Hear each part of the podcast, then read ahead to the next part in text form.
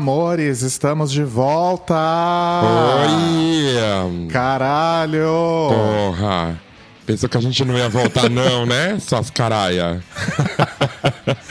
Estamos de volta, amores, com o Data Music, podcast para ouvir música, descobrir música, explorar música, conversar sobre música aqui com a gente, com esse nosso jeitinho todo nosso, né? Todo Data Music. Eu sou o Rodrigo. E eu sou o Roba. Saudade de você, Bi. Desde dezembro de 2018 que a gente não se fala louca, né? Pois é, tanto tempo, né, menina? Tão falsas. Mentira, gente. A gente se fala praticamente todo dia. Mas é isso, gente. Depois de todo esse tempo aí, estamos de volta. Aconteceu muita coisa em 2019 com a gente e com a música também. Sim. E por isso o episódio de hoje se chama O que aconteceu em 2019. Então a gente vai contar tudo aí para vocês, inclusive porque que a gente ficou mais de um ano, né, Bi? Mais de um ano, dezembro de 2018 foi o, o episódio foi ao ar, né? Mas a gente gravou acho que um mês antes, provavelmente, né? É, por aí. Uhum. Então mais de um ano aí que a gente não lançava nada, mas enfim, a gente vai explicar tudinho para vocês por quê. Porém, antes a gente tem aqui alguns recados, algumas novidades, algumas mudanças sobre o Data Music, né? Uh, a primeira é que nós mudamos aí a distribuição do Data Music e por conta dessa mudança, o endereço do nosso feed RSS mudou. Se você ouvir a gente usando algum agregador de podcasts, incluindo Apple Podcasts, Google Podcasts, Spotify. É só desassinar, né, o podcast e assinar de novo. Agora, se você estava acostumado a ouvir a gente pelo Mixcloud, nós gentilmente pedimos que você continue ouvindo a gente por algum desses outros meios aí que eu falei. O Mixcloud nunca foi exatamente uma ferramenta adequada e própria para podcasts, então nós não vamos mais atualizar o nosso perfil lá. E nós fizemos algumas mudanças no formato do podcast. Nós vamos focar mais em, em, conversar e falar sobre os temas desse nosso jeitinho, que sempre foi a parte mais interessante dos episódios. E a gente vai tocar menos músicas, bem menos músicas. A gente vai tentar fazer episódios com duração um pouco menor, de uma hora, uma hora e meia no máximo, para deixar o conteúdo mais ágil. E vamos passar a lançar aí novos episódios quinzenalmente. Vamos tentar trazer também convidados, sempre que for possível, e variar mais um conteúdo com novos quadros que vocês vão conhecer hoje já, mais pro final do episódio. Quanta coisa, né, menina? Mas tem mais um tiquinho ainda. E tem mais, muito mais. Vamos lá. Além disso, tudo aí que o Rodrigo falou, eu acho que nunca foi segredo para ninguém que a gente é gay, né? Viadas. Mentira. E. Mentira, como assim, Ana? e a gente decidiu adotar aí um, posi um posicionamento LGBT, é, mais forte nas pautas do Data Music, né?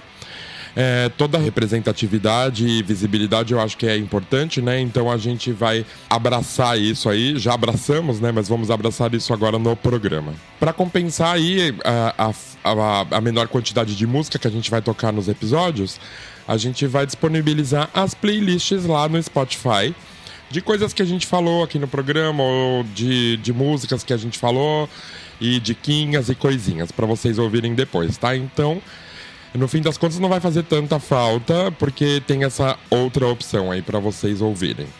É verdade. O link, o link da playlist vai estar sempre lá embaixo do, do episódio. E aí tem mais uma coisa. O, a nossa página do Facebook, né, que vocês já conhecem dos, dos episódios anteriores, que é Data Music no Face. A gente vai dar uma paradinha de, de postar lá. A gente vai parar de postar lá, Rodrigo, o Facebook tá morrendo, né? Pelo menos os episódios, quando saírem, a gente posta lá. Mas isso, só isso e... também. Arrasou, porque sai do Facebook, gente. Facebook é o ó. E a gente, a gente criou um perfil agora, então, no Instagram e no Twitter, que os dois, inclusive, são Data Music Pod, de podcast, tá? Data Music Pod. E é isso. Uh, a gente sempre foi mais fã dessas duas redes sociais, né? Inclusive o Twitter, acho que um pouco mais até do que o Instagram. Então a gente vai estar mais presente nessas duas, tá bom? Arrasou, Bi. Então é isso, amores. É hora da gente falar então o que aconteceu em 2019. Dr. Music. Olha, tudo que aconteceu comigo em 2019 não ia dar pra falar aqui nesse podcast. Mas aconteceu coisa para um caralho, viu? É, primeiro, todo mundo já sabe, né, lá dos últimos episódios, que eu tinha mudado de país, eu tava morando em Portugal, mas agora decidi mudar de país novamente. E tô morando na Espanha, Catalunha, Barcelona, mundo. Então a primeira grande mudança foi essa. É, sendo assim, eu passo a ter ainda uma hora a mais de diferença do Rodrigo. O que pode não parecer, mas fica um pouquinho ainda mais difícil pra gente combinar horários para gravar o programa e etc. Né? Pra vocês né? terem uma ideia, a gente tá gravando esse episódio num domingo. Aqui para mim são 14 e 48 e pro Roba é 18 e 48, é isso? Sim. E pro Rodrigo 30 graus e para mim 5. Exato. então eu acho que o, o, e essa mudança, claro, que fez com que a gente precisasse se distanciar mais ainda para mudar de país de novo, para levar coisas e arrumar a vida tudo de novo, é, iniciar um novo trabalho, etc. Então, uma das grandes mudanças da minha vida nesse ano foi essa. E tua, Rodrigo? Então, na verdade, é, no começo de 2019 eu conversei com o Roba e enquanto ele estava fazendo aí todo esse processo de vida, eu dei início a um projeto que eu queria fazer há muito tempo, quase 10 anos, que é gravar o meu primeiro disco solo. E eu enrolei durante muito tempo, sempre encontrei um monte de desculpa, mas ano passado eu resolvi que eu ia fazer e ponto final. E eu passei aí mais ou menos de fevereiro a julho, a, é, fevereiro a julho mais ou menos, no processo de gravação. Então, gravei todos os instrumentos, gravei todas as vozes. Foi um trabalho do cacete. E em agosto eu comecei o processo de mixagem, que eu não terminei ainda, porque em outubro, eu e o Telo, que é meu marido, caso alguém não saiba, é, nós nos casamos em dezembro de 2018 e a gente não tinha feito lua de mel, não tinha ido viajar, não tinha comemorado de verdade, né? Então em outubro a gente fez uma, Europa, uma viagem para Europa, Espanha. Inclusive um dos, dos, dos destinos aí da viagem, obviamente, foi Barcelona, onde fomos muito bem hospedados por Roberto Wagner e Jean. Quem são esses, menina? Quem são essas viadas, né? essas bichas corporativas com esses nomes corporativos. E aí a gente ficou, acho que umas quase três semanas viajando. E aí, no meio de novembro, eu fiz uma cirurgia, que eu tenho síndrome do túnel do carpo nas duas mãos. Então, eu operei a mão esquerda já em novembro, aí passei umas semanas me recuperando. E em dezembro, eu e o Telo resolvemos que a gente ia mudar de casa.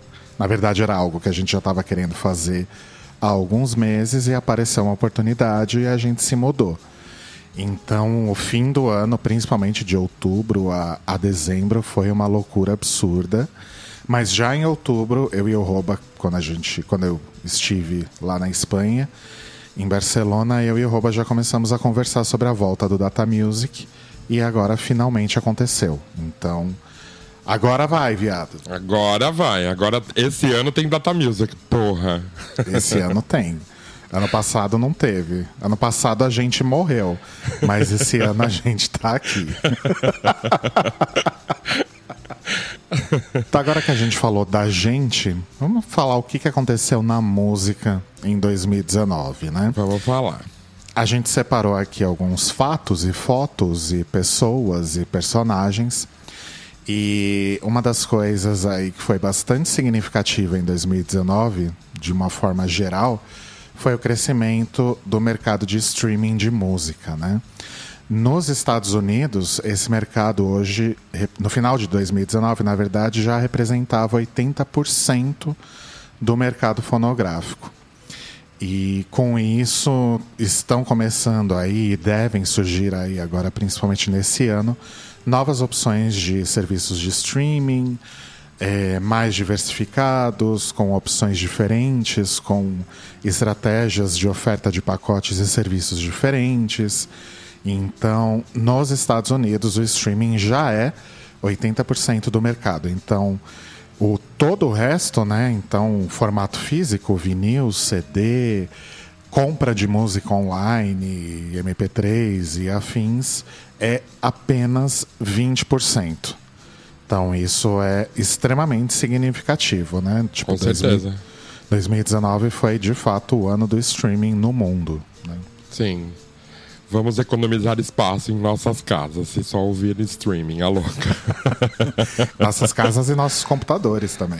E nossos corações, a louca, né? Você, agora você ouve loucamente as coisas, você não ama mais porra nenhuma. Exato. Sai ali, você ouve, dá dois plays, aí você já segue pra outra. É a, a banda favorita da semana, né? Exatamente, já, já diria o Titãs há muito tempo, né? Olha que visionários. Nossa, é verdade. Visionárias. Muito visionárias. Outra notícia aí de 2019 é que a maravilhosa Marília Mendonça foi consagrada aí como a rainha do sertanejo, né? O seu disco foi o mais streamado no Spotify e no Deezer no Brasil em 2019. E entre as 10 músicas mais ouvidas pelos usuários do Spotify em 2019, três têm a voz dela. Não Arrasou. são só músicas dela, né? Mas colaborações também. Então, assim, palmas para Marília Mendonça, porque o sertanejo sempre foi um, um estilo de música muito dominado por homens, né? Uhum, verdade. Então, é, é muito foda ver uma mulher aí arrasando e chegando tão longe no estilo, né? Arrasou muito, Marília. Beijos, Marília, para você que tá ouvindo aí. e ainda que não seja uma coisa que a gente ouve, né, Bi? Tipo, é, é, o estilo musical mais popular no Brasil, né? Então acho Exato. que é válida a, a menção, principalmente pelo fato de ser uma mulher aí no, no topo, né? Com certeza, sim. Arrasou muito. Em compensação, no Spotify, a canção mais tocada o ano todo, aí a gente não está falando de, de artista ou de álbum, mas de música mesmo. A mais tocada foi Lençol Dobrado, de João, Gustavo e Murilo. Eu não faço ideia de quem sejam essas pessoas. e no rádio, a música mais tocada foi 100 mil do Gustavo Lima. Esse eu sei quem é, mas não faço ideia de que música seja essa, enfim. Fala que também, né? Tudo bem. Já tocou, não tocou? A gente não precisa ouvir. Já não tá lá não. mais tocada. Ai, meu cu. Já foi, já passou. e aí, então, o, o, funk foi o segundo, mais, o segundo estilo mais tocado aí, nos, mais ouvido, né? Nos streamings não tocado. E um monte de parceria aí de funkeiros brasileiros com, com outros artistas internacionais. É, que, por exemplo, o rapper Drake e o Post Malone arma, uh, armaram parcerias aí com o funkeiro Kevin ou Chris, que eu também não conheço. MC Zack, é, o MC Zack que cantou com o colombiano J Balvin e a sueca Tovlo. E o funk dominou tudo aí o ano passado, né? Inclusive a Netflix, com aquela série lá criada pelo Condzilla que inclusive eu acho que já foi cancelada. Eu também acho, não sei. Aham, uhum, também não, não tenho certeza, mas também não assisti. Eu também não. Não assisti por falta de tempo, porque eu acho super interessante, inclusive assistiria. Sim. E a gente teve também a invasão do K-pop, né? Se consolidando aí cada vez mais. É, o show do BTS no Brasil, que meio que foi uma coisa muito grande, né? Que aconteceu aí. Sim. E Teve também Blackpink con conquistando o mercado americano e fazendo um feat com a Charlie XCX. E uma coisa curiosa também com, com esse lance dos streams, né? Com o, o single, ele voltou a ter muita força é, no mercado, né? É, que era uma coisa dos anos como se fossem os compactos dos anos 50 ou então lá nos anos 90 que tinha bastante single também, né? Sim, uhum, tinha bastante. E, então eles voltaram a, a fazer parte, esse formato voltou a fazer parte aí do mercado, né? Sim. Inclusive tem artista que basicamente só lança single no, no, no, nos streamings, né? Aham, uhum, sim, sim. Então é realmente uma grande tendência e também a das músicas de, de dois minutos, né? Tipo, sei lá, é, você pegar até uma Pablo Vittar, por exemplo, maravilhosa, beijo. Isso. É. Beijos, você Pablo, as... você que tá ouvindo aí. Você vai ver as músicas mais novas da Pablo, tem o quê? Dois minutos e meio, dois minutos Sim. e quarenta, sabe? Ou seja, dois minutos e meio não é uma coisa só do punk agora. Beijos. É verdade, né? Olha só. punk já anunciou isso lá atrás, há uns 50 Sim. anos quase. E, e aí por que isso, né? Porque você ouve, a música é curta, você vai querer ouvir de novo se a música for boa. E você vai ficar dando play, play, play. E basicamente é assim que se faz é, volume de streaming e, consequentemente, de vendas, entre aspas, né? Sim, com certeza. Assim, e tá óbvio... tudo bem também, né? Não, tá tudo bem. E fora que assim, a gente sabe que todas as, as grandes uh, gravadoras, entre aspas, né? Uh, do mercado fonográfico tem acordos super especiais com os serviços de streaming. E não é simplesmente porque você deu um play a mais que eles vão ganhar mais dinheiro. Mas de qualquer forma, isso colabora para, né, de algum jeito. Enfim. Com certeza. Sim. Bom, vamos falar agora de algumas pessoas aí que fizeram bastante sucesso ou que floparam muito feio em 2019, né? Uhum. Então a primeira que eu trouxe aqui foi aquela garota super novinha, acho que acabou de completar 18 anos aí. Isso, uhum. Que é a Billie Eilish, né? Que foi o, o grande sucesso aí dos, dos jovens esse ano. Você já ouviu ela, Bi? Então, até semana passada eu não tinha ouvido, né, quando a gente conversou sobre essa pautinha aqui, mas agora eu ouvi e eu achei muito, muito interessante. Não é o estilo de música que eu gosto, mas real, dá pra ouvir o disco inteiro e é bem legalzinho. Eu, eu achei muito interessante. É, então, eu acho super também. É, eu acho que não necessariamente a gente é público-alvo, né? Eu acho uhum. que é realmente uma, uma música feita para um pessoal mais jovem. mas e foi um disco que eu ouvi, achei interessante, achei super bem feito. Ela parece ser realmente uma menina muito legal e não parece ser uma coisa artificial, sabe? Uhum, sim, tem um sentimentinho ali, é legal. Tipo, não é uma coisa simplesmente feita para vender, sabe? Uhum. Tipo, pasteurizada, tipo parece realmente que ela sabe o que ela tá fazendo e, e tá super bem assessorada. Então eu achei Sim. isso bem legal. E outra coisa, pô, a menina tem 17 anos, puta que pariu, o que, que você fez quando você tinha 17 anos na sua vida, né? Exatamente, não é todo mundo que consegue uma conquista dessa. Acho que a, é. a única mais recente, assim, que me vem na cabeça, que fez muito, muito sucesso, muito jovem, foi a Lorde, né? Aham, uhum, sim. E a Billie Eilish, ela tá, ela tá headliner de um monte de festival aqui do, de verão da Europa, inclusive aqui em Madrid. Eu acho que ela toca antes. Ela toca. Ela vai fechar e a banda que vem antes dela é o Fate No More. Caralho, sério? Num festival gigante aqui é, é, Ela tá bombando. Você sabe como que fala headliner aqui no, no, nos festivais? É. Cabeça de cartaz. e em catalão também é, é uma coisa muito parecida, viu? É, é, cabeça de cartaz em catalão. É muito parecido. Depois eu vou ver pra você. que bafo. É muito tosco, né? Adoro. Pior que é meio que isso, né? Sim, headliner, né? Sim, adorei. Uhum. Enfim, o fato é que a Billie Eilish está concorrendo aí a, a seis Grammys, né? Uhum. E ela foi. Uh, o disco dela, né? O When We All Fall Asleep, Where Do We Go? Foi o mais ouvido no Spotify no mundo, né? A gente falou do Spotify Brasil. No Spotify no mundo como um todo, é o disco da Billie Eilish que tá ali liderando. Então arrasou. Arrasou bastante. Arrasou. Arrasa muito, Billie Eilish. E aí, depois da Billie Eilish, a gente tem a Lizzo. Ela foi escolhida a Entertainer of the Year pela, pela revista Times. É Times ou é Time? Desculpa, gente, tô burra. Ai, meu Deus, tô burra. É, e a Lizzo é uma mulher negra, gorda, né, que luta aí pela body positive. E a música Juice, ela tem participação das queens de, de RuPaul's Drag Race, né? Ah, no, no clipe, no caso, né? O clipe da música Juice, é, desculpa aí. E ela foi jurada e convidada aí do programa da RuPaul, né?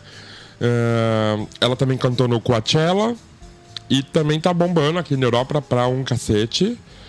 É, quando eu fui pra Berlim, ela tava fazendo show, show lá. Eu não sei se eu comentei com você, mas o ingresso era tipo 140 euros, 120 euros, assim. O que é uma coisa Gente. absurdamente cara pra cá, né? Aí no Brasil qualquer show custa 500 reais, mas aqui é diferente. 140 paus é, um, é bem, bem cara. Nossa, eu não sabia que ela tava tão bombada assim. Aham, sim. Então, ah, arrasa, é isso também. Não é a nossa praia, mas é legal. Tá aí, aproveitem quem gosta. E que ela arrase muito também. Arrasou, ela, ela merece. Ela, ela é uma puta, puta artista mesmo. Sim. E ela luta por algo, né? Que geralmente a, a gente costuma gostar muito desse tipo de artista, né? Sim, com certeza. E aí também teve o Emicida, né, com o projeto Amarelo, que tem aquele sampler do, do, Belchior, do Belchior. E ele fez um feat aí com artistas LGBT também, né, com uma, uma, uma mensagem de resistência e esperança, e uma música incrível, e um clipe incrível, e arrasou também muito. Sim, o, o disco amarelo também é muito bom. Você já ouviu o disco inteiro? Eu não ouvi o disco ainda, tá na minha filinha aqui de Spotify. É um disco muito, muito, muito foda. E assim, você sabe que eu nunca fui muito fã de rap e hip hop, né? Aham, sim. Ao contrário de mim, segredo. Ao contrário de você, que é super fã do Racionais, por exemplo. Segredo nada, era um segredo porque eu tinha um pouco de vergonha, mas eu não tenho vergonha nenhuma. Ai, não tem que ter, não, imagina. Só que assim, como eu não gosto, né? É, o trabalho do MC acabou me chamando um pouco mais a atenção, porque não é de fato aquela coisa do rap, né? Do, do rhythm and poetry. Tipo, Aham. as músicas têm outras melodias, a, a forma dele de cantar é mais melódica, não é só aquela coisa mais discursiva do rap, né? Então eu gostei bastante. E eu ouvi dizer, não, não, não tenho detalhes, que Amarelo é tipo a primeira parte de um projeto maior. Que legal. Então deve vir coisas mais, mais legais ainda por aí do, do Emicida. Aham. O Emicida teve aqui em Barcelona, tocando na Sala Polo, e teve dois dias de, de concerto esgotados. Caralho! Eu acho que esgotou o primeiro e aí colocaram outro dia à venda. Ele e o Criolo. Criolo também. O Criolo tocou na sala grande e teve dois dias totalmente esgotados. Gente, que bafo! Arrasaram. Aham, sim. É, O Brasil tá presente aqui, né? Bastante em shows, assim. Tem bastante coisa. Eu, eu mesmo já vi bastante coisa brasileira aqui. E tem muito, muito brasileiro morando aí, Bi?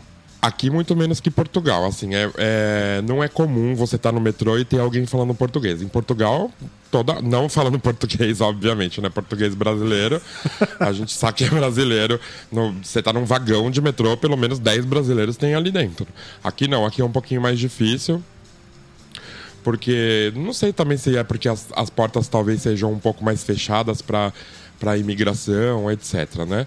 Mas tem, tem uma, tem uma comunidade brasileira, tem uma festa aqui, que é o Dia do Brasil, que não tem nada a ver com aquele de Nova York, tá, né? É- ele fica aqui num lugar fechado e tinha muita gente, muita gente nessa festa. É muito legal essa festa, que inclusive teve Felipe Cato. Ah, é verdade. Você foi, né? Aham, Sim. Arrasou. Uhum. Bom, quem também marcou aí muita presença em 2019 foram as drag queens brasileiras, né? Continuando Uhum. aí a ascensão. Então, nossa maravilhosíssima Pablo Vittar fez muita coisa em 2019. Sim. Primeiro que ela foi capa da Gay Times, que é uma das publicações LGBT mais importantes do mundo. Ela se apresentou na ONU para a Rainha Elizabeth. Oi? Arrasou. Isso Uma foi drag queen se apresentando pra rainha. Gente, é muito maluco, né? Isso. E na Mas ONU. arrasou. Puta que pariu. Foi muito Vai longe, isso. fia. Fia da puta. Beijos, Pablo. Você que tá ouvindo. É, A Pablo fez aí parceria com cantoras internacionais também. Ela gravou a música Flash Pose com a Charlie XX.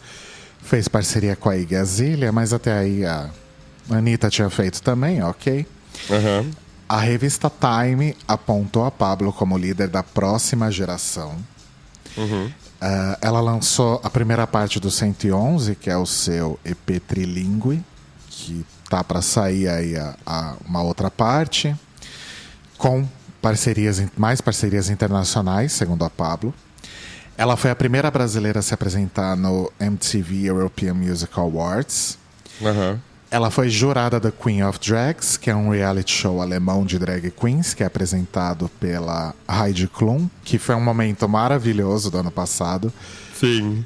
porque, enfim, quando teve a, a Season 10 ou 11 de RuPaul's Drag Race, acho que foi a 11, todo mundo surgiu um boato de que a, a Pablo seria jurada, né? E isso não se concretizou. Mas aí apareceu ela lá no Queen of Drags e assim, foi nítido que, que as queens alemãs ficaram malucas quando ela apareceu. Tipo, ela não é referência só aqui no Brasil, mas no mundo, Uhum. né? Sim. E aí ela ensinou a Heidi Klum e os outros jurados, a Conchita Wurst e o outro cara que eu nunca lembro o nome, a falar arrasou viado, né? É muito que ela bom. falou In Brazil, we don't say I'm gagged, we say arrasou viado. Maravilhoso. Aí a Heidi com arrasou viado.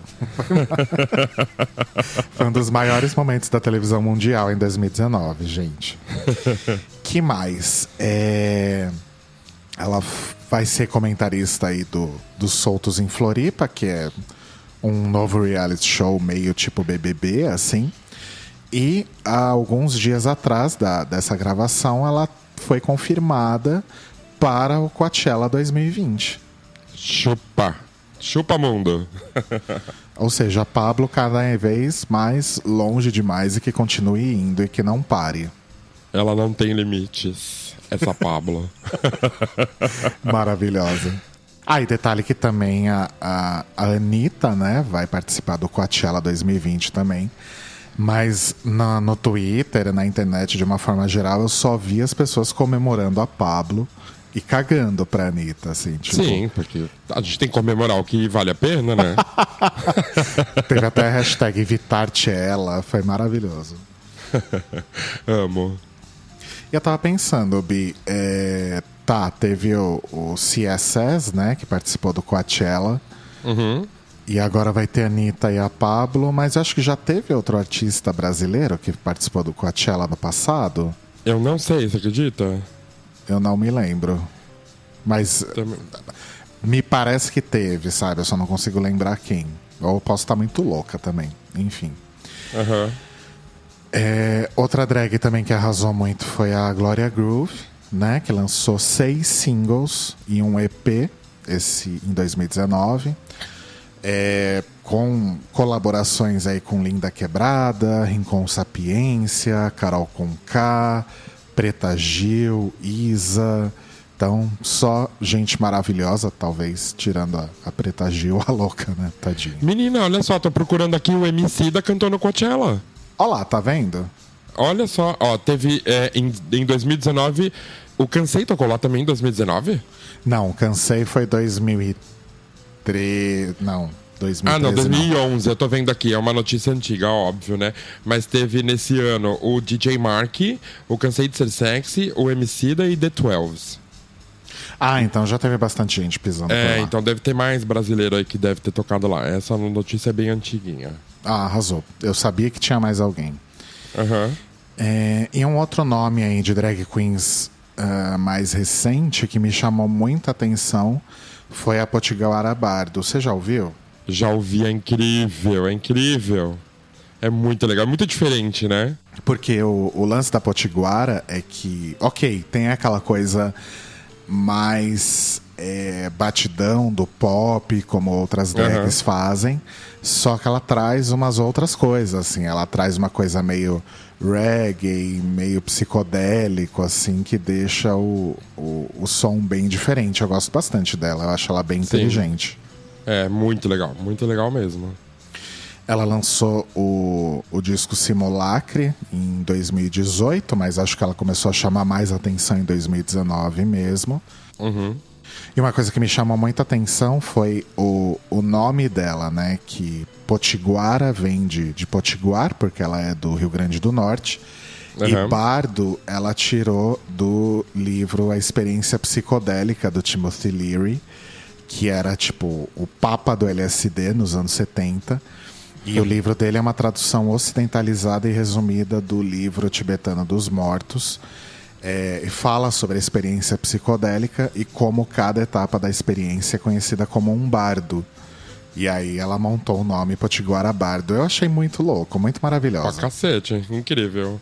É legal quando. É legal isso, né? Quando tem, tipo, algo de, de história em, em algo que você pensa ser, entre muitas aspas, bobo. Né? É muito legal isso. Exatamente. Eu, achei Eu jamais ia imaginar isso.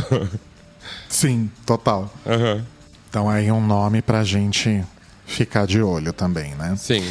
E outra pessoa maravilhosa também que arrasou em 2019 foi a nossa querida Linda Quebrada, né? Ela participou Sim. lá da, do Segunda Chamada na Globo. Ela lançou o filme Bicha Travesti, que chegou a, a estrear em circuito comercial aqui no Brasil.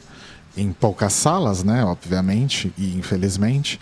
Mas só o fato de ter um, um filme chamado Bicha Travesti no cinema comercial, com cartazes e divulgações Sim. pelas ruas, e a- o cartaz de divulgação é maravilhoso.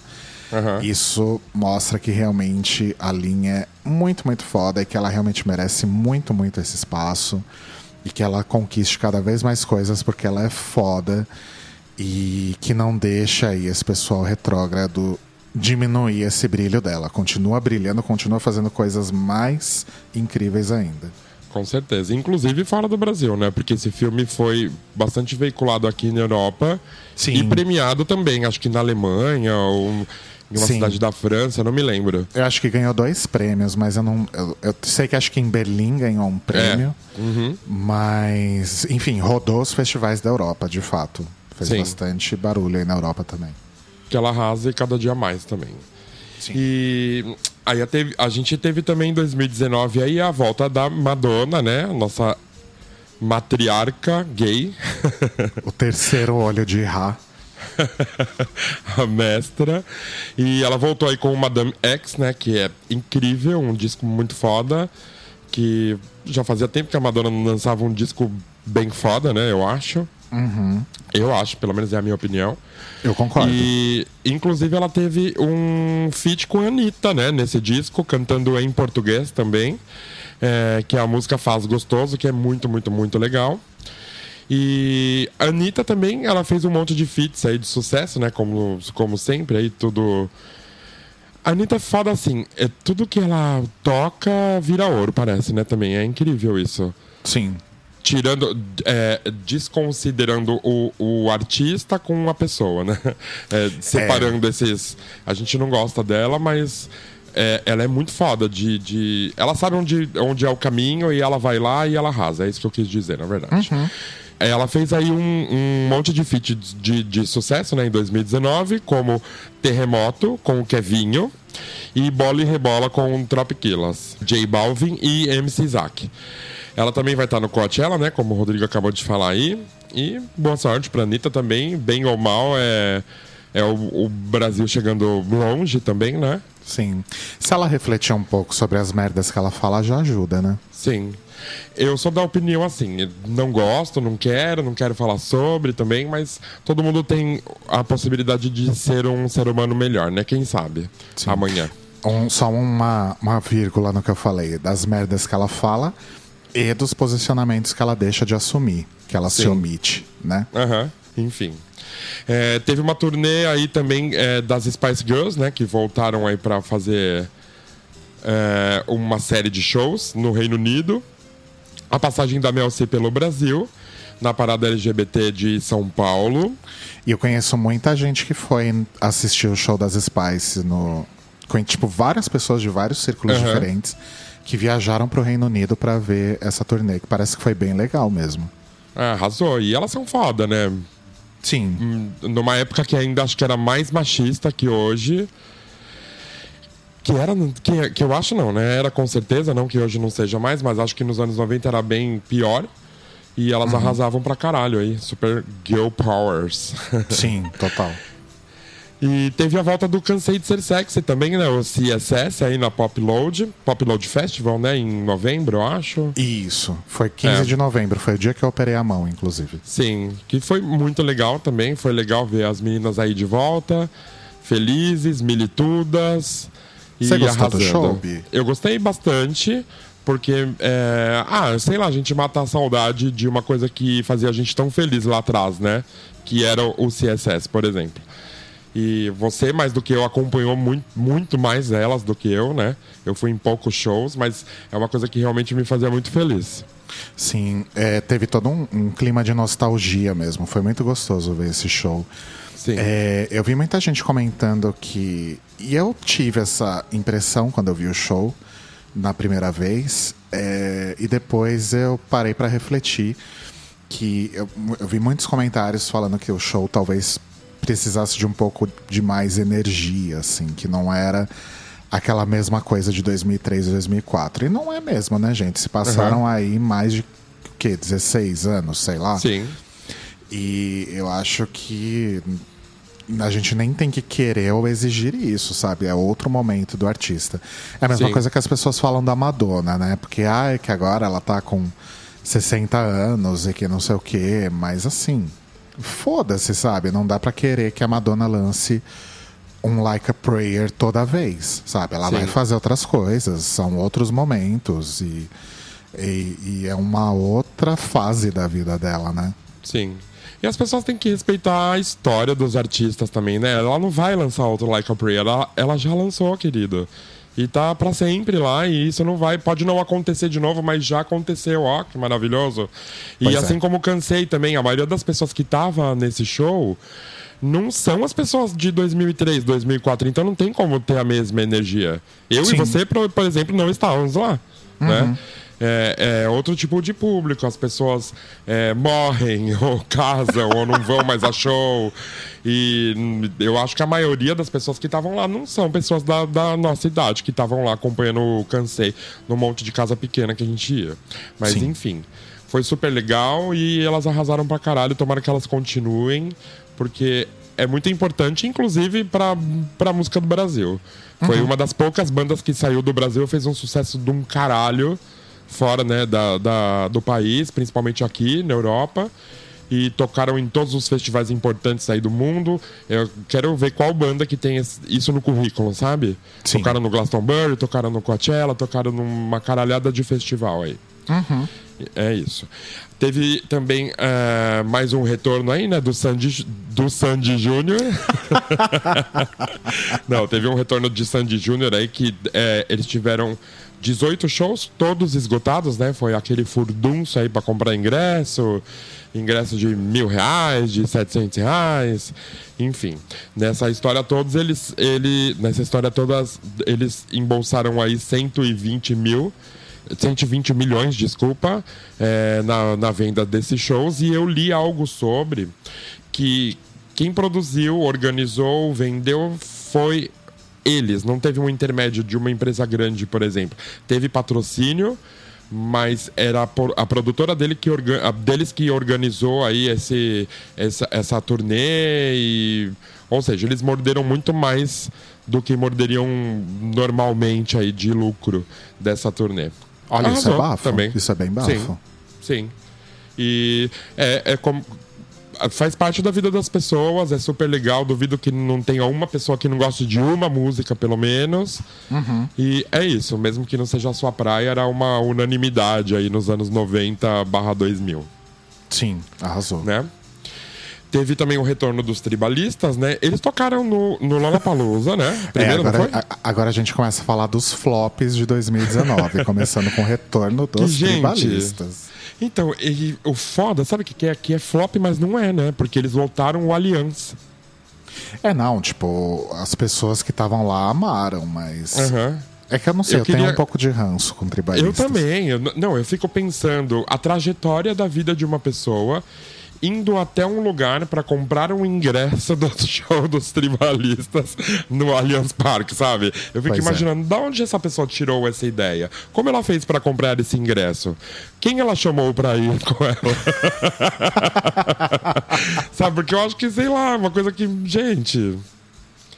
Não sei se funciona. É muito chato né? É muito. Eu, eu gosto do primeiro disco, acho muito legal, acho meio genial, mas é aquela, é aquela coisa genial que acontece uma vez só, sabe? Sei. Foi aquela brincadeira do estúdio que deu certo, porque eu acho que é realmente isso que seja. Bom, eu, eu nem isso, nem o primeiro disco eu gosto. Ah, eu acho bem legalzinho, assim. Eu não sei se. É que eu trabalhava numa loja de disco aquela época, então eu ouvia pra caralho disco, enfim, né? Tem tudo isso. Mas enfim. Teve. Uh... Vai, vai ter ainda uma turnê de despedida do Skank? Eles voltaram e vão fazer uma turnê de despedida, é isso? Não que eles voltaram, porque eu acho que eles nunca foram, mas agora eles estão indo. Uhum, voltaram a, aparecer, a aparecer, vamos dizer assim, né? É, eles anunciaram o fim e acho que vão fazer uma turnê de despedida, alguma coisa assim. Uhum. Arrasou também. E teve também um outro acontecimento aí, foi a Taylor Swift, né? Se apropriando da causa LGBT e fazendo as pazes, com muitas aspas, com a Katy Perry, na música You Need to Calm Down com a participação de dezenas de personalidades LGBT. Todo mundo querendo se enfiar onde não é chamado, né? Nossa, sério. tem até a RuPaul no clipe, viado. Gente. É. Tem o Jonathan RuPaul... Van Ness no clipe. É. Gente. Sim. Chocado. Enfim, essa aí é outra também que eu prefiro nem falar. Pois é. Teve. Eu vou deixar o Rodrigo falou, falar dessa aqui, que quando a gente conversou, foi incrível. Foram incríveis os comentários. Que a Paula Fernandes e o Luan Santana é, conjuntos e Shallow Now, né? Vai lá, Rodrigo. é, eu acho maravilhosa, né? Eu acho inclusive melhor que a original da, da Lady Gaga e do Bradley Cooper. E, enfim, virou piada, né? Porque as pessoas fizeram até thread no Twitter com milhões de outras coisas que eles poderiam ter colocado na letra em vez de Shallow Now. Era maravilhosa essa thread. Rolou na época, eu não lembro muito bem das coisas. Mas era gigantesca, assim. E a Paula Fernandes chamou o Luan Santana para cantar a música com ela no, num DVD que ela gravou, um show que ela fez para gravar um DVD, e ele não foi. Né? Porque acho que ele caiu na real do ridículo. E aí a Paula Fernandes falou: ai, gente, então, vou cantar agora juntos, né? Eu chamei o Luan para cantar comigo, mas ele não quis vir, porque acho que ele ficou com vergonha, então eu vou cantar sozinha. E aí ela canta sozinha e a plateia cantando junto. É, é emocionante, assim, a louca. emocionante ao contrário, né? Maravilhoso. A pessoa passa merda na cara. Aqui tá do lado fala, bicha, tá fedendo. Ela vai lá e come a merda. Ela passa a língua ao redor da boca que tá cheia de merda. Parabéns, somente. Ai, amo. Pelo menos gerou um monte de piada, né? Tem coisa que serve para isso. Obrigado, Sim. Paula Fernandes. Obrigado, Paula. E aí, partindo um pouquinho para as coisas tristinhas aí de, de, de 2019, né? A gente teve a morte da Marie Fredrickson. Fredrickson? É Marie ou é Mary? Nunca sei. É Mary Fredrickson, vamos ler do jeito que eu acho que seja, isso aí. Que foi a vocalista do Roxette, né? Que faleceu aí recentemente. Super triste também, que é um, é aquela coisa rasa barra importante da vida das pessoas, né? Que é o Roxette. Que é... é, era um grupinho super pop, mas acho que uhum. nos anos 90 não teve uma pessoa que não amou alguma música do Roxette, sabe? Com certeza, com certeza. E não tem, acho que difícil também não ter uma pessoa que não conheça uma música do, do grupo, né? Sim. É a coisa do pop, né? Rasa, porém importante. Exato. Raso que eu digo não é nem de desimportante. É de, ah, passou, tem sua época, é isso. Sim. Teve o, o Ginger Baker, né, o baterista do Cream, é, que era um dos maiores bateristas do mundo, um músico super importante, mas enfim, tava, tava velhinho também, né? Uhum. Teve o Roberto Leal, que eu fiquei chocada, que eu descobri, tipo, semana passada que ele tinha morrido, não sabia. Fiquei bem chocado. Aqui ele morava em São Paulo, inclusive, né? Acho que numa cidade do interior aí próxima. Eu nem sei, mas acho que ele só fazia sucesso no Brasil, né? Nem é, em Portugal ele fazia sucesso. Né? É, não, não, na época dele, né? É, não, sim, não, era não. mais a época dele. Também não tem quem não conheça, né? Aí no Brasil. Todo mundo conhece, mesmo que seja para satirizar. Sim. E teve a morte do Sergei também, que era um cara super foda, né? Sim. Que arrasava aí nas redes sociais com suas frases maravilhosas.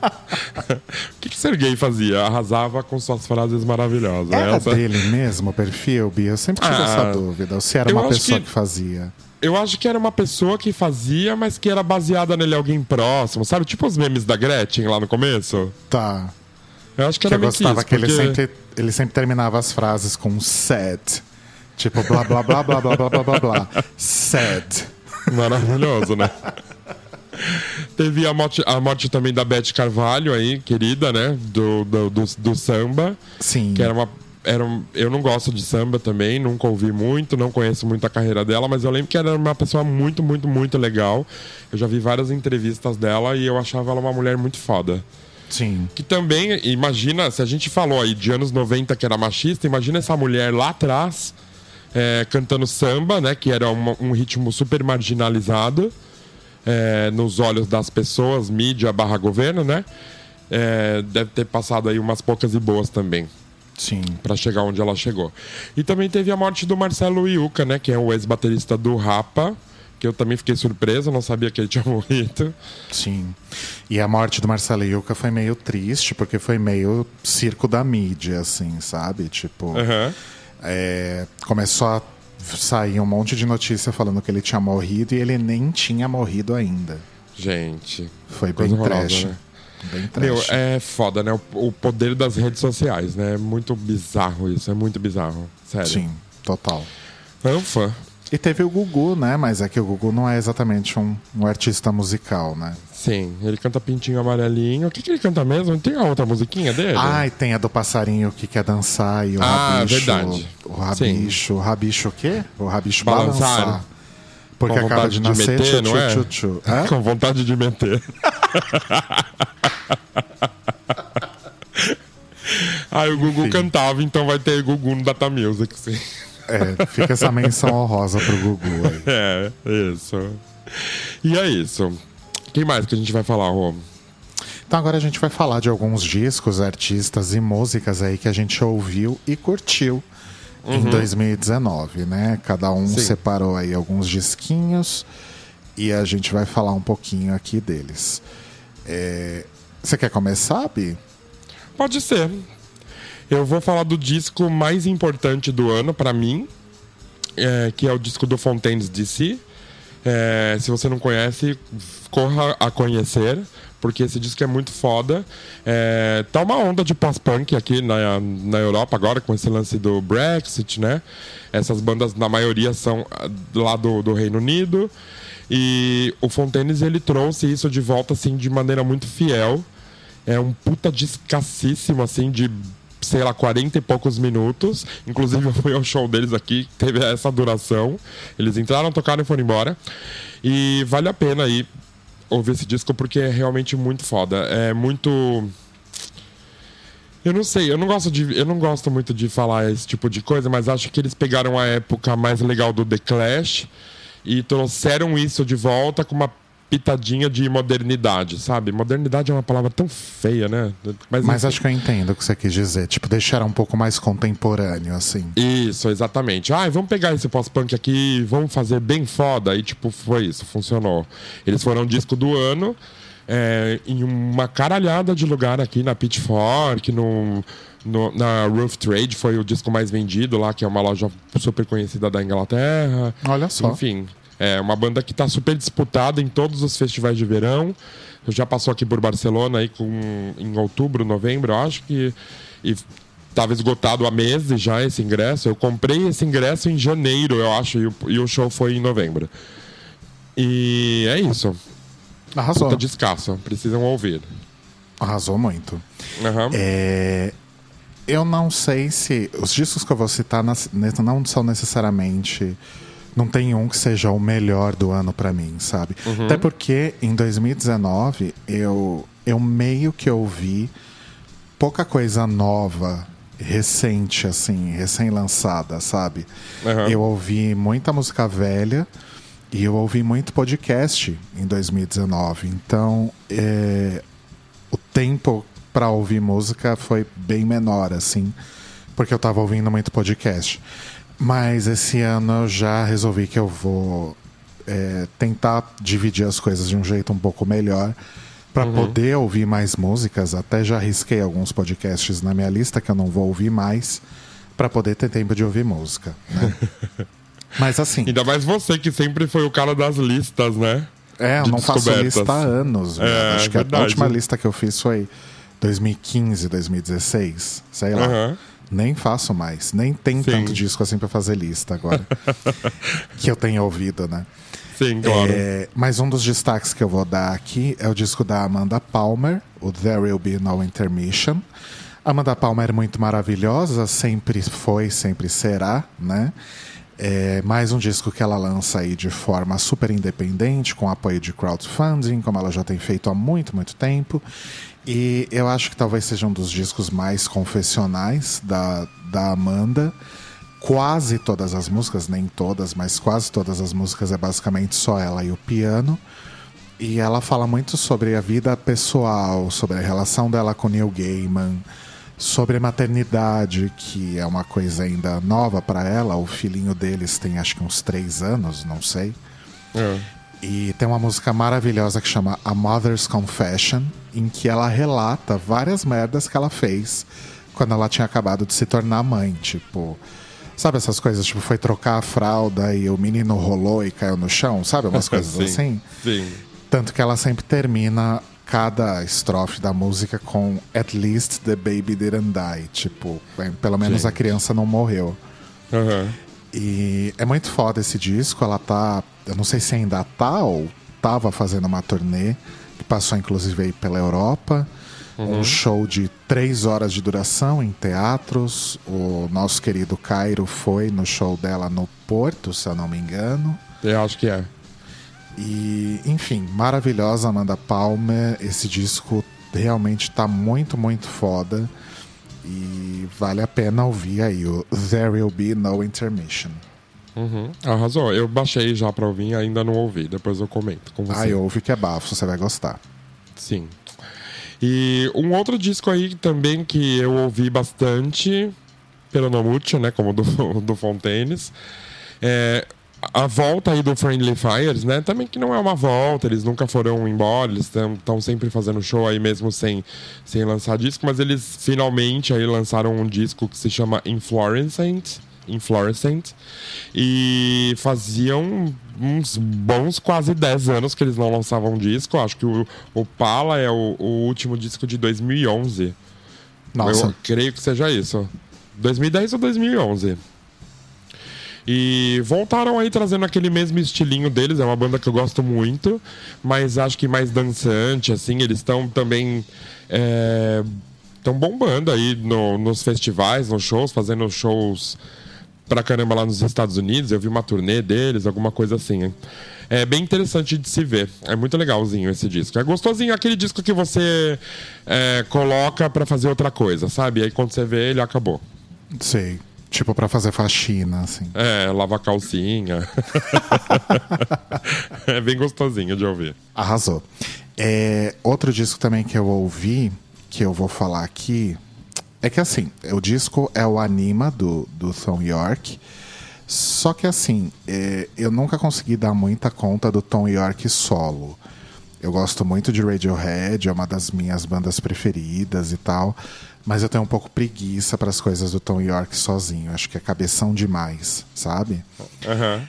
Mas o, o Anima, além do, do disco, tem também um registro audiovisual que foi. que tá na Netflix, tá, ou tava na Netflix, deve estar ainda, que é uma animação dirigida pelo Paul Thomas Anderson, que é maravilhosa, é muito foda, e é um puta complemento pro disco, assim. é- é- eu vi o disco de outro jeito depois que eu vi a animação, sabe?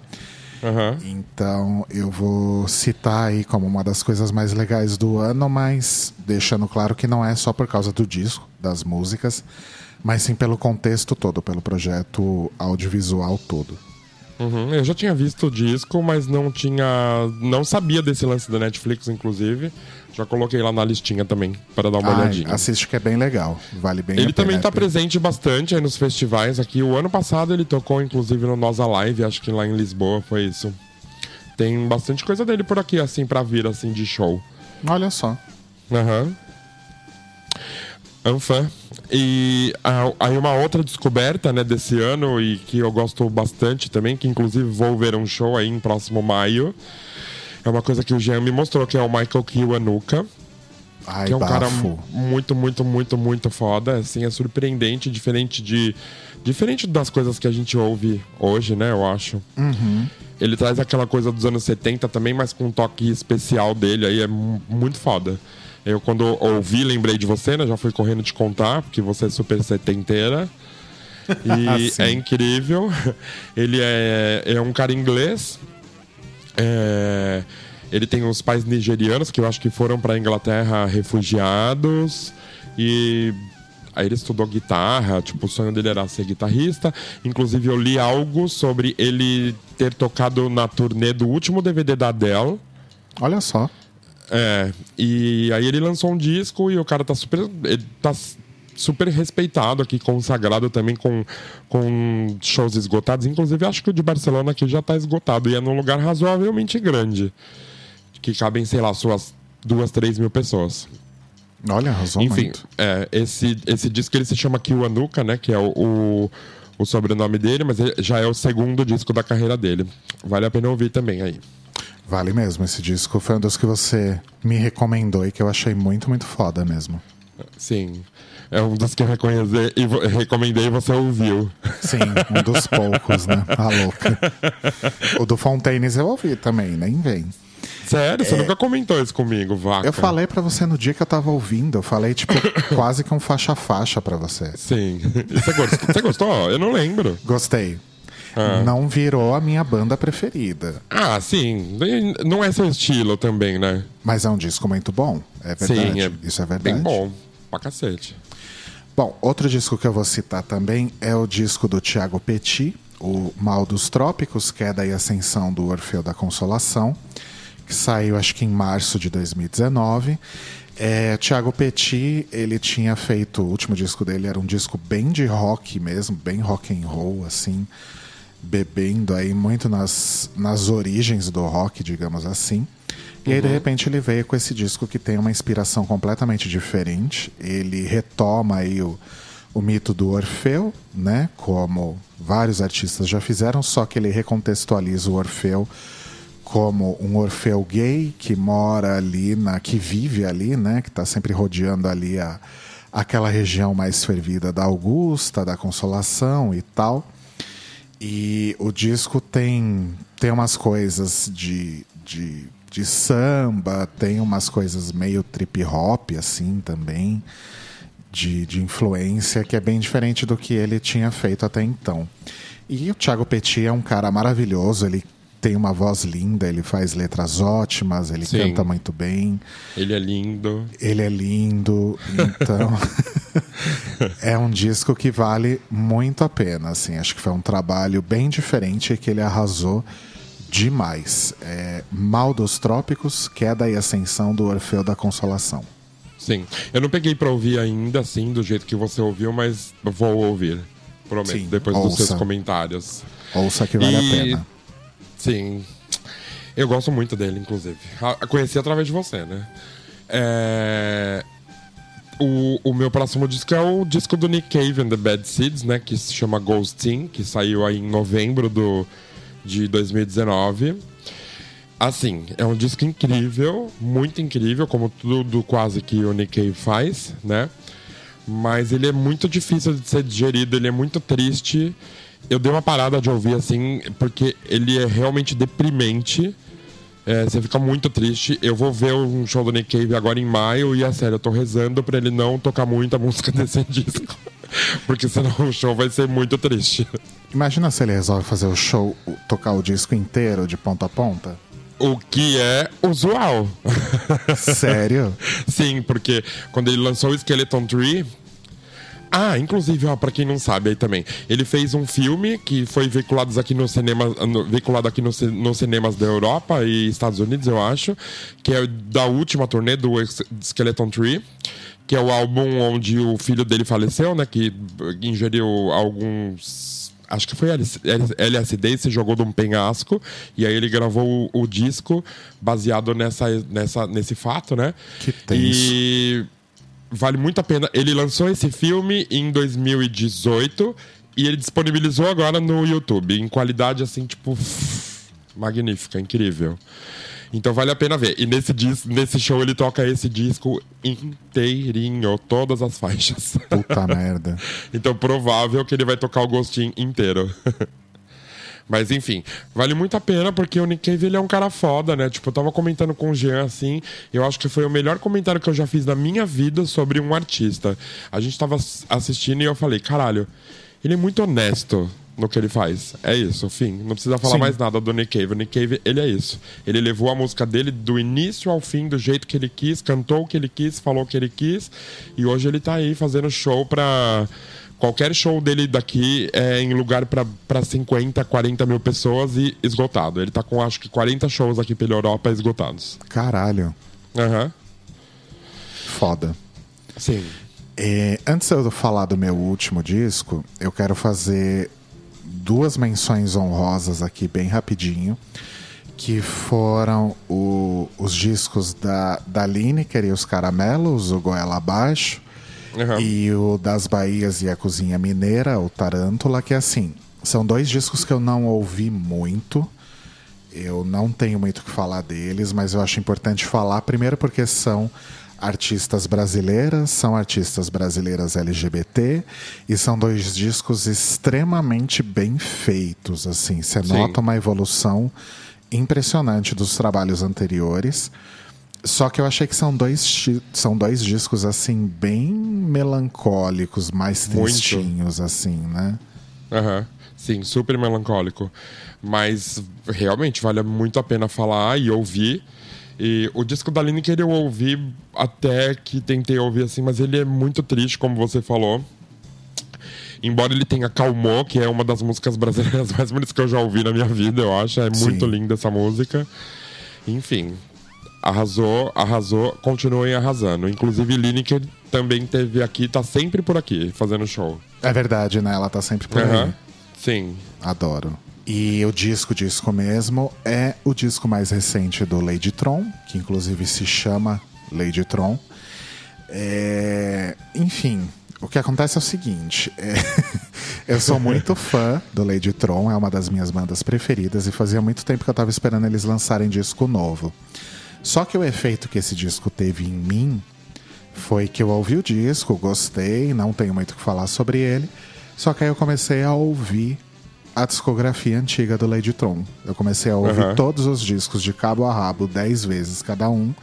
E como consequência, o Lady Tron foi o, o artista que eu mais ouvi no Spotify em 2019. Quando teve aquele, aquele Spotify Rapids lá, 2019, o Lady Tron era o meu artista é, mais ouvido, mas não foi por causa do disco novo, e sim por causa dos outros discos que eles lançaram no passado.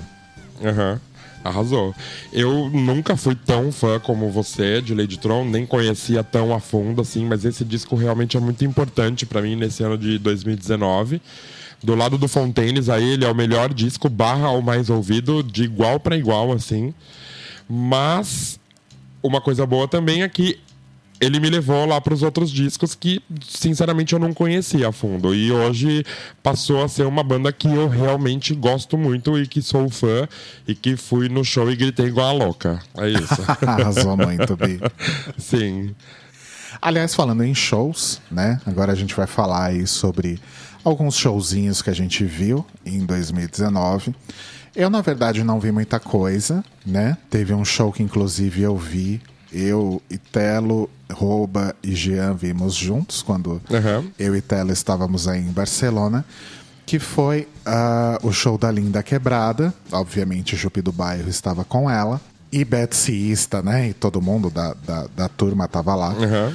Mas não foi exatamente um show de Linda Quebrada, e sim do projeto Trava Língua, né? Uhum. Que é um projeto da Linha e da Jupi, que é uma coisa um pouco diferente, um pouco mais conceitual, um pouco mais de, de explorar é, as, as particularidades da língua, incluindo o pajubá, não pajubá o disco, pajubá o, uhum. o léxico, né? E é interessante, é, é bem cabeção, assim, você fica meio chocado e pensando em várias coisas, mas a questão é que não, a gente não sabia disso, a gente estava esperando um show linda quebrada tocando as músicas do disco Pajubá. Então a gente ficou meio assim, assim, né, Bi? Sim, foi difícil de entender na hora o que estava acontecendo. Mas valeu a pena como experiência, né? É mais, é mais pesado, é mais poético, é mais de, de entender, assim. Não é tão. Não que o Pajubá não seja, né? A turnê normal, o show normal de, de comum, na verdade, né? O que ela costuma fazer sempre. Mas tudo bem, foi legal. Sim. E foi válido. A gente ter ido foi, foi, foi gostoso. E ver as duas sempre é maravilhoso, então tá tudo sempre, bem. Sempre, sempre. É. E outros shows que eu vi, eu vi, eu não vi realmente muitos shows em 2019, não vi nenhum show internacional que eu me lembre. Mas eu vi vários shows da Letrux, tipo uns três, quatro ano passado. Uhum. Eu vi o show Persona, que é o, o Felipe Cato e o Johnny Hooker juntos. Morreria para estar lá. Você tinha que estar tá lá, Bia. Era muito, era muito nossa cara esse show. Porque é um show dos dois juntos, cantando aí. Cada um canta alguns de seus maiores sucessos, mas juntos eles cantam várias músicas aí para celebrar a maravilhosidade de ser viado, né? Então eles cantam Maria Bethânia, Placebo, Alanis Morissette, tipo, é muito foda. É um show foda. muito legal que eu espero que eles façam mais vezes em outros lugares também. E um show que me chamou bastante atenção foi o show de lançamento do Electra, da, da Alice Caime, que foi lá no Centro Cultural Vergueiro, na, na sala do Niran Barbosa. Quem já foi lembra que é uma sala num, num, formato meio anfiteatro, assim, que tem umas arquibancadas em cima e você vê o palco embaixo. Então é uma experiência muito, muito interessante. É, é só a Alice, um pianista e, e um percussionista que aparecem em algumas músicas. Tem uns elementos no palco com que ela interage, tem uma caixa que ela sobe, uma escada que ela sobe, tem uma corda, enfim. E tudo faz sentido, não parece tão bizarro como eu falando agora. E é um show muito legal no formato que eu vi. Eu não sei se num palco normal ele funciona tão bem, mas deve funcionar. Foi um show bastante interessante aí, o, o lançamento do, do Electra da Alice Caymmi. E foi basicamente isso, Bi. De fato, não vi muito show ano passado, não. É, eu vi um pouquinho mais, mas também esse ano prometo melhorar. é, eu comecei o ano aí em fevereiro. É, o ano de shows, né, obviamente, vendo o Massive Attack lá em, em Lisboa, no, no, no, Campo Pequeno, que é um lugar para lá suas 15 mil pessoas, eu acredito. E tava super lotado, com ingressos esgotados, e era a turnê do Mezzanine, né, de, de lançamento de 21 anos, um show incrível, que só um telão no palco, o show não tem nem iluminação, é só imagens.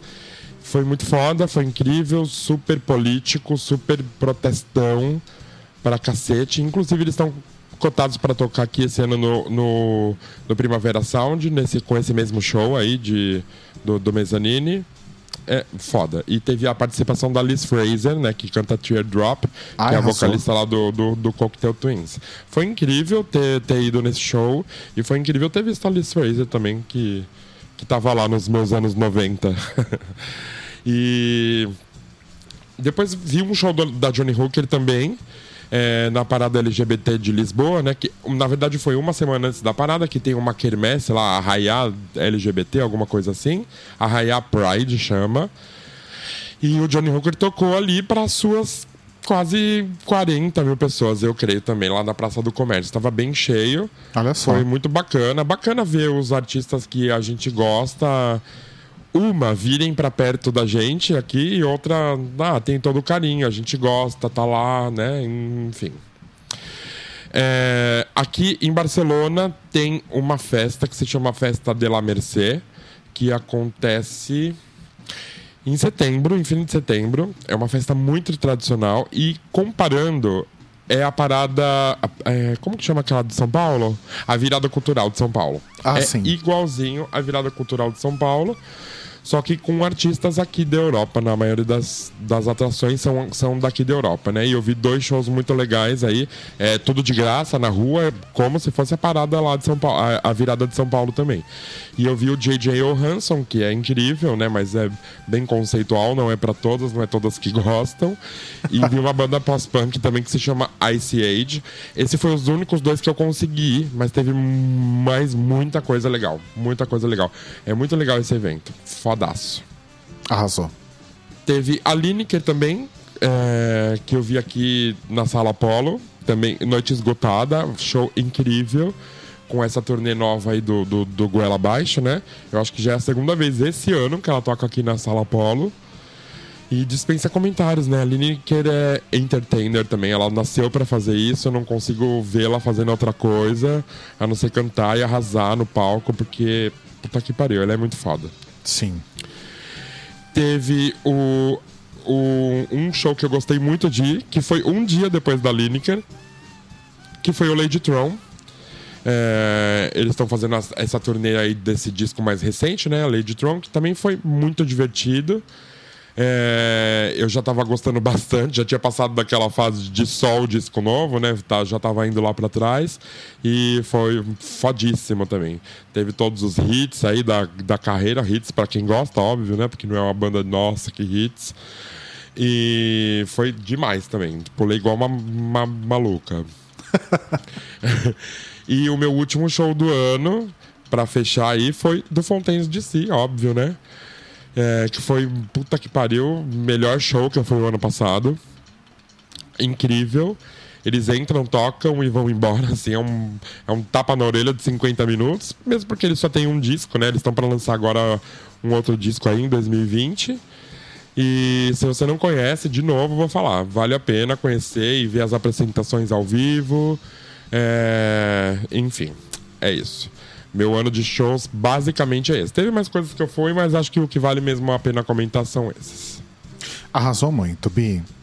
Então é isso, gente. Foi aí o nosso 2019. Agora a gente vai trazer para vocês alguns quadros novos, alguns bloquinhos novos que a gente criou para essa nova fase do Data Music.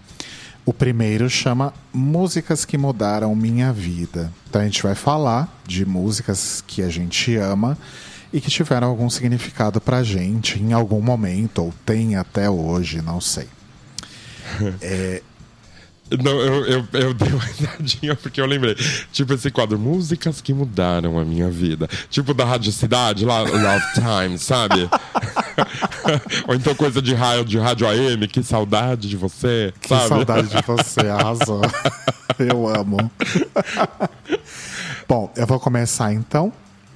A música que eu escolhi não é muito antiga, eu acho que ela é de 2016 ou 2017, não tenho certeza agora. Que é uma música do Terno chamada Melhor do que Parece. Eu gosto muito do Terno, gosto muito do Tim Bernardes, eles fazem um tipo de música que realmente tem muito a ver comigo, com o tipo de coisa que eu ouço. E essa música Melhor do que Parece, ela fala muito sobre apatia, ela fala muito sobre você perdeu o interesse pelas coisas que você sempre gostou, pelas coisas que você sempre fez e tal. Até que, num determinado momento, você percebe que as coisas estão melhores do que elas parecem. Você vê de um jeito tudo errado, mas no fim das contas está tudo certo. E foi muito emblemático para mim num, num, período aí que começou de 2017 a, a 2018, mas ainda hoje ela me ressoa muito, assim, toda vez que eu ouço, eu dou uma choradinha rápida, assim. Uhum. E, e ela termina num crescendo, assim, num, o arranjo termina numa explosão maravilhosa, assim. Tipo, ela começa calminha, vai crescendo, e aí ela explode, sabe? É muito foda, é uma música muito boa, que eu gosto muito e que foi muito importante para mim e ainda hoje eu consigo me relacionar com as coisas que, que o Tim canta na letra. Então, a música que mudou minha vida deste episódio é O Terno, Melhor do que Parece. Olha, que delícia. Vou, vou ouvir com atenção para ver. Ah, só um detalhe: essa música não é do, do último disco deles, que é o Atrás Além, que é um disco muito bom, inclusive. É do disco anterior, que chama Melhor do que Parece também. Arrasou. E aqui eu escolhi para ser a música que mudou minha vida deste Data Music. é uma música de uma banda que eu amo muito, de verdade, que é o Duran Duran. E essa música, tudo bem, pode parecer xixi para vocês, mas na época não era. Essa música é xixi, mas é linda demais, né? Assim, Duran Duran é foda demais. Sim. E essa música e esse disco são muito lindos. Sim, é bom pra cacete, né? Então, essa música que eu escolhi é Ordinary World. Porque é, eu, lembro, eu lembro dessa música de uma época que eu não era muito feliz, da minha infância, pré-adolescência, começo de adolescência. Acho que é começo de adolescência, na verdade. Eu tinha uns 13, 14 anos. E aquela coisa, né? Da criança viada, da escola, gorda, é, excluída. E eu lembro que eu ouvi essa música e essa música parece que me refletia tudo que eu vivia nesse momento. É, ela falava de amizade, ela falava de amor, ela falava de solidão também, eu acho que um pouco. Eu não lembro agora da letra, mas acho que é um pouco disso. E foi por isso que eu escolhi essa música para hoje, porque eu ouço essa música. Essa música, para mim, foi a música mais bonita de todos os tempos, assim, por muito tempo. Hoje eu tô tentando parar com essa merda na minha cabeça de coisa mais legal, de não sei o que. Tô tentando parar de fazer esse alta fidelidade na minha mente, sabe? Que tá ficando meio vasto. tipo, é meu melhor amigo de todos os tempos, Rodrigo. Meu segundo melhor amigo. Não, gente, Puta que pariu, né? É, nem tudo precisa ser lista, né? Não, nada precisa ser lista, na verdade. Eu tô aprendendo isso com o Jean, eu acho. Enfim, as coisas têm suas importâncias diferentes na nossa vida, né? Exato. E essa música me toca muito, assim como. Igualzinho você disse do Terno, quando eu, quando eu ouço essa música, eu dou aquela choradinha interna, assim. Eu uhum. volto lá atrás, dói um pouquinho, mas depois eu vejo que tá tudo bem, sabe? Arrasou. Uhum. Arrasou muito, Bi. E qual é o próximo bloco? O, próximo, o próximo bloco a gente criou também para trazer aqui coisas novas ou interessantes, não necessariamente novas, né? Essa é uma coisa nova, mas é um quadro que a gente criou que se chama Busque o Conhecimento. Já diria o ET Bilu. Fica essa nossa homenagem aí, né? e o que que, o que que tem no Busque o Conhecimento, Rodrigo? Bom, o que tem é um, um registro audiovisual, na época foi anunciado como um DVD, mas ele não tem formato físico, mas está disponível no YouTube para todo mundo ver, que é o show Letrux em Noite de Climão ao vivo, né? É, a gente ama Letrux, eu já vi acho que uns seis ou sete shows. O Roba infelizmente não teve a oportunidade de ver, né, Bi? Sim, não vi ainda. Mas o foda desse registro aí, desse registro audiovisual, é que ele é muito fiel a como é um, um show da Letrux, de verdade, né? Então, se você nunca teve a oportunidade de ver o show do Climão, que inclusive essa turnê acabou, é, durou quase dois anos, inclusive, você pode assistir aí esse registro no YouTube que você vai sentir bem como que era um show da Letrux. Sim. E assim, simplesmente maravilhoso. Eu tô chocado como ela é boa. Somente. Sim, Sim é muito maravilhoso, né? Ela é muito performática, ela é muito séria naquilo que ela faz, ela, ela tem tesão em cantar o que ela tá cantando. E dá, agora dá pra ver. Talvez no disco não dê pra ver isso. Sim. Mas ao vivo dá muito pra ver. Tipo, eu tô muito fã de Eletrux, inclusive. Depois que eu vi esse show a semana passada. Sim, é, é, muito maravilhoso. Foi gravado ao vivo no, no auditório do Ibirapuera, aqui em São Paulo, no final de setembro. Infelizmente eu não consegui ingresso para esse show. Fazer o quê? Mas é muito, realmente muito bom. E assim, a Letícia ela é acompanhada por alguns dos melhores músicos do Brasil atualmente. Uma, uma galera lá do Rio mesmo, amigos próximos, mas que são assim pessoas muito foda no que fazem, são músicos excelentes, assim. Então, vale muito a pena, porque o show é maravilhoso. Tem algumas músicas que foram rearranjadas, tem participação da nossa diva maravilhosa Marina Lima. Essa hora quase chorei, você acredita? Eu sempre choro, bicha. Eu sempre choro. Foda. Quando a Marina entra no palco, eu choro. É foda. Como, como, não gostar dessa mulher, gente? Ela é muito maravilhosa. Ela, ela é, é a Letrux, né? Do, de lá de trás. A Letrux é ela de hoje. Exato, exatamente. É. exatamente. E eu sempre falava isso pro Jean, eu sempre falava, meu, tem muito da Marina lá, tem muito da Marina lá, na Letrux. Muito, mas muito. Total. Né? Total. Total. É muito foda. Então, assistam lá, procurem lá no YouTube, Letrux em Noite de Climão ao vivo. Arrasou. E o nosso próximo bloco, gente, o último de hoje, é um bloco novo que a gente chamou de discoteca básica. Você quer explicar a origem do nome, Bi? Quero. É, lá nos anos 90, eu vou falar de anos 90, é de antes, óbvio, né? 80, 80 não, anos 85 para cima, eu acho que é de quando a revista existia e fazia mais sucesso, entre aspas, vendia mais, não sei. Uh, a revista Bis, né, que era o nosso Google da música na época. Sim. De, nos anos 80 e 90, porque não tinha internet, a gente não tinha onde pesquisar. Você ia lá, pagava um rim numa revista Bis.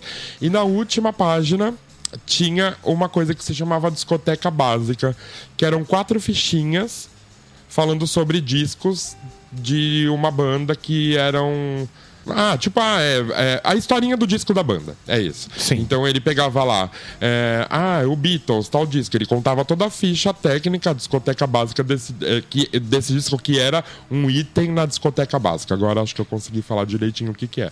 Então isso é uma coisa que marcou muito a minha vida, porque eu colecionava super essas fichinhas. E na época se colecionava muito essas fichinhas, né? Era muito, muito, muito legal.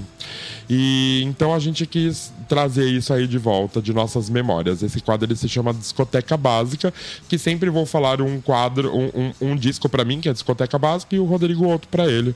E aí pode começar você. Eu começo então? Pode. Tá, eu vou começar dizendo então que na primeira vez eu já roubei, né? Porque eu trouxe dois discos e não um só. Eu trouxe dois discos de um mesmo artista, que é o Caetano Veloso. O primeiro é o disco auto-intitulado Caetano Veloso, lançado em 1971, e o outro é o Transa, lançado em 1972. Os dois discos eles pertencem aí a um mesmo momento, eles foram lançados quando gravados e lançados quando o Caetano estava exilado em Londres, né, que ele foi convidado a se retirar do Brasil pelo governo militar da época e ele se estabeleceu em Londres durante alguns anos. E lá ele lançou esses dois discos que são. Você nota que são discos extremamente tristes, porque ele não queria estar lá, ele queria estar no Brasil, ele queria estar junto das pessoas que ele ama, ele queria estar no país dele fazendo a música dele, mas ele foi obrigado a ir para Londres. Então tem uma dose muito grande de melancolia os discos são cantados principalmente em inglês, mas tem coisas em português. E tem músicas que são cantadas em inglês e em português. E hoje a gente vê tanta gente fazendo isso, né? Mas acho que o Caetano Verdade. talvez tenha sido o, o primeiro. E tem um detalhe muito foda também, que são os primeiros discos em que o Caetano toca violão, grava violão nas músicas. Porque nos primeiros discos dele aqui no Brasil, ele tinha um pouco de receio de tocar violão, porque ele não era tão bom violonista como João Gilberto, por exemplo, e ele não queria comparações, né? Mas quando ele chegou em Londres, ele viu que as pessoas gostavam do jeito dele de tocar violão e talvez encaixasse melhor com essas novas músicas dessa nova fase, e aí ele começou a gravar e tocar o violão, coisa que ele faz até hoje, né? Tem show do Caetano que é, é só ele e o violão, basicamente, né? E, enfim, são discos lindos. O, o de 1971 tem London, London, tem Maria Bethânia, que, que é uma música que ele, no refrão ele fala, né? Maria Bethânia, me mande uma carta, eu quero saber se as coisas aí estão melhorando. E, e aí no Transa tem umas coisas assim de, de musicalidade mais brasileira, umas coisas assim de de baião e forró. Então, é, são registros realmente muito foda. Talvez sejam as melhores coisas que o, que o Caetano fez aí. O, o pico da discografia dele, pelo menos nos anos 70, que cunhou muito do que ele é hoje, né? E eu ouvi muito Caetano Veloso em 2019, né? Eu, eu, ouvi pouca música em 2019 e basicamente tudo que eu ouvi era música velha. E eu ouvi muito Caetano, principalmente porque eu li o livro dele, a autobiografia dele, o Verdade Tropical, pela primeira vez no ano passado. Inclusive eu li quando eu tava aí na Espanha, Bi. Tipo, Arrasou. Todo, todo avião, trem, ônibus que a gente pegava para se deslocar, eu tava lendo esse livro. Terminei Uhum. de ler quando voltei para cá. Então, e o Caetano tem realmente um- um- uma espécie de. Não necessariamente um carinho, mas ele vê esses discos como coisas muito importantes na vida dele. Então, a minha discoteca básica, já roubando aí logo no primeiro episódio, são dois discos do Caetano: o de 1971, que chama Caetano Veloso, e o Transa, que é de 1972. Arrasou muito. É, dá pra aproveitar também e falar que eu vou roubar vezes 15 escolhendo esse disco. Porque eu escolhi um disco que é uma coletânea de uma banda que eu amo muito. E se bobear, cada disco de cada música que tem nesse, nesse, nessa coletânea pode ser um disco de discoteca básica. Principalmente nesta coletânea. Nas outras, talvez não. É, eu escolhi o disco do The Cure, que é o Staring at the Sea, Stand On na Beach, né? Ele tem dois nomes, esse disco, que é a primeira coletânea lá de 86, 88, por aí. É 86, se não me engane. E por quê? Uma que ele retrata aí essa primeira fase da cara. Primeira, segunda fase da carreira do The Cure, né? Que é. Puta, não dá pra falar assim primeira frase, ou primeira, segunda, terceira fase, porque tem muitas, né? Eles mudaram muito. É verdade? É, tem a, a primeira fasezinha lá que é o pós-punk, e depois eles ficaram super, super darks e deprimentes e tristes, e depois eles ficaram super pops, né? E esse disco, ele retrata essas, vamos dizer aí, as três primeiras fases da banda. O comecinho de carreira lá com, com Boys Don't Cry, com Killian Arab, que já é uma música que fode tudo, né? Já, ela já abre o disco fudendo tudo mesmo, porque essa música pra mim é muito maravilhosa. E ao vivo é incrível até hoje. Eu vi um show, um show deles do ano passado aqui em Portugal. Puta que pariu, eu não fui ao show, mas eu vi pela TV. E essa música ao vivo é um tiro na orelha mesmo. E esse disco é importante pra mim, porque também retrata uma fase da minha vida onde eu era super bobo, só ouvia metal, não ouvia porra nenhuma mais. Isso era 93, por aí. E eu, eu tenho uma tia, né, a Andrea, que ela gostava muito dessas bandas nos anos 80. A banda dela nos anos 80 era, era, era The Smiths e The Cure, as duas bandas favoritas dela. E ela me emprestou esse disco em 93 e falou: ouve. E quando eu coloquei esse disco na, na, na, na, na picape, na vitrola, sei lá que caralho que era na época. Parece, sabe quando abre um portal assim para outro mundo? Me abriu esse portal. E eu parei de ouvir só uma coisa. Eu não digo que eu, eu, eu ouço coisa de metal até hoje, muito menos do que na época, obviamente. Mas eu passei a gostar de tudo. De, de, de outros estilos. Principalmente porque esse disco ele tem três estilos, né? Tem Sim. o punkinho, tem o pop, tem o, o super gótico. Então, pra mim, é um disco de, de discoteca básica. Se eu tivesse uma estante de discos, coisas que eu não tenho, coisas que eu não tenho mais, esse disco com certeza ia estar lá. Arrasou. É isso. Arrasou muito, Bi. Então, ouvam. Ouvam. é isso, gente. Então, estamos encerrando esse nosso episódio de retorno, essa nossa volta do Data Music. A gente promete que a gente não some mais, né, Bi? Sim, é isso. Espero que vocês tenham gostado também. Que vocês gostem aí desse formato novo que a gente vai passar a adotar agora. Que mandem pra gente seus comentários, suas sugestões, suas diquinhas. Se tiver alguma sugestão de quadro, de disco. E, enfim, vamos interagir, gente. Lá nas redes sociais, né? No Instagram e no, no, no, no Twitter, com Data Music Pod é, nessas duas redes. Se quiser também lá no, no Facebook, mas a gente vai ver menos, como a gente já falou, é Data Music no Face. E é isso que, que mais você quer falar também. Ah, e o e-mail. Gente, a gente tem um e-mail. Quem manda e-mail? Nosso e-mail é falecomdatamusic.gmail.com também. Escolhe aí onde você quer mandar sua mensagem, mas só manda. É isso. Arrasou. E você quer mandar beijo pra alguém? Dar algum recado?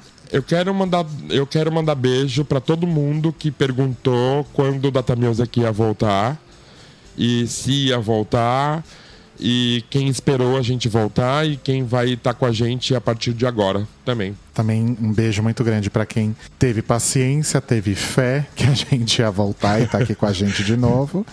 E também para as pessoas novas aí que aparecerem, que conhecerem a gente a partir de agora, a gente espera que vocês gostem bastante aí do que a gente está fazendo, né? Sim. E lembrem-se que as músicas aí que a gente comentou, os artistas que a gente comentou, vão estar disponíveis na playlist deste episódio que a gente vai soltar lá no Spotify. A gente vai colocar aí o link da playlist na descrição desse episódio. É isso, Bi? É isso. Até a próxima vez. Até a próxima, amores. Beijos. Beijocas. Data Music.